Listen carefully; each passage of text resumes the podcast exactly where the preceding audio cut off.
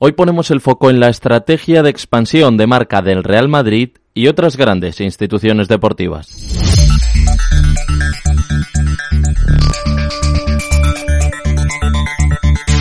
Club Blanco ha publicado las primeras imágenes de Real Madrid World, el parque temático que construirá en Dubái a 30 kilómetros de la Palmera Yumeirja, la zona más exclusiva del estado.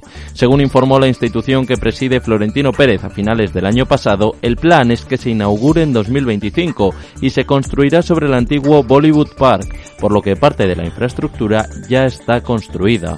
Carlos González, consejero delegado de BHI Capital, analiza la operación de expansión de la marca madridista. Este desarrollo del Real Madrid me parece muy interesante por tres puntos concretos. El primero, el mercado al que se dirige, con alto nivel adquisitivo y arduo de, consumir este perfil de experiencias. Eh, en segundo lugar, su acuerdo con Visit Dubai, que lo enmarca dentro de una estrategia global de turismo. Y por último, la consolidación de marca de Real Madrid como un modelo de negocio mucho más allá del deporte, ¿no?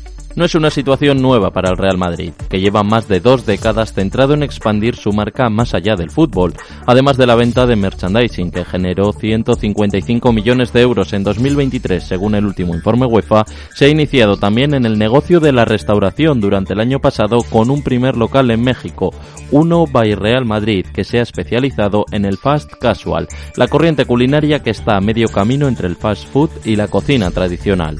Otro sector que ha tocado el club de Chamartín para expandir su marca es el del videojuego.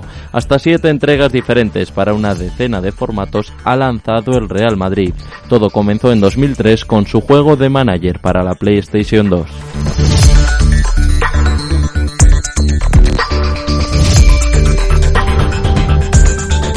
El del Real Madrid no es un caso excepcional, hay varios ejemplos. Ferrari construyó anexo a Por Aventura el Ferrari Land, un parque de atracciones que desde 2017 congrega miles de aficionados a la escudería italiana, que también hizo sus pinitos en el sector del gaming, con entregas como Ferrari Challenge o Test Drive, Ferrari Racing Legends.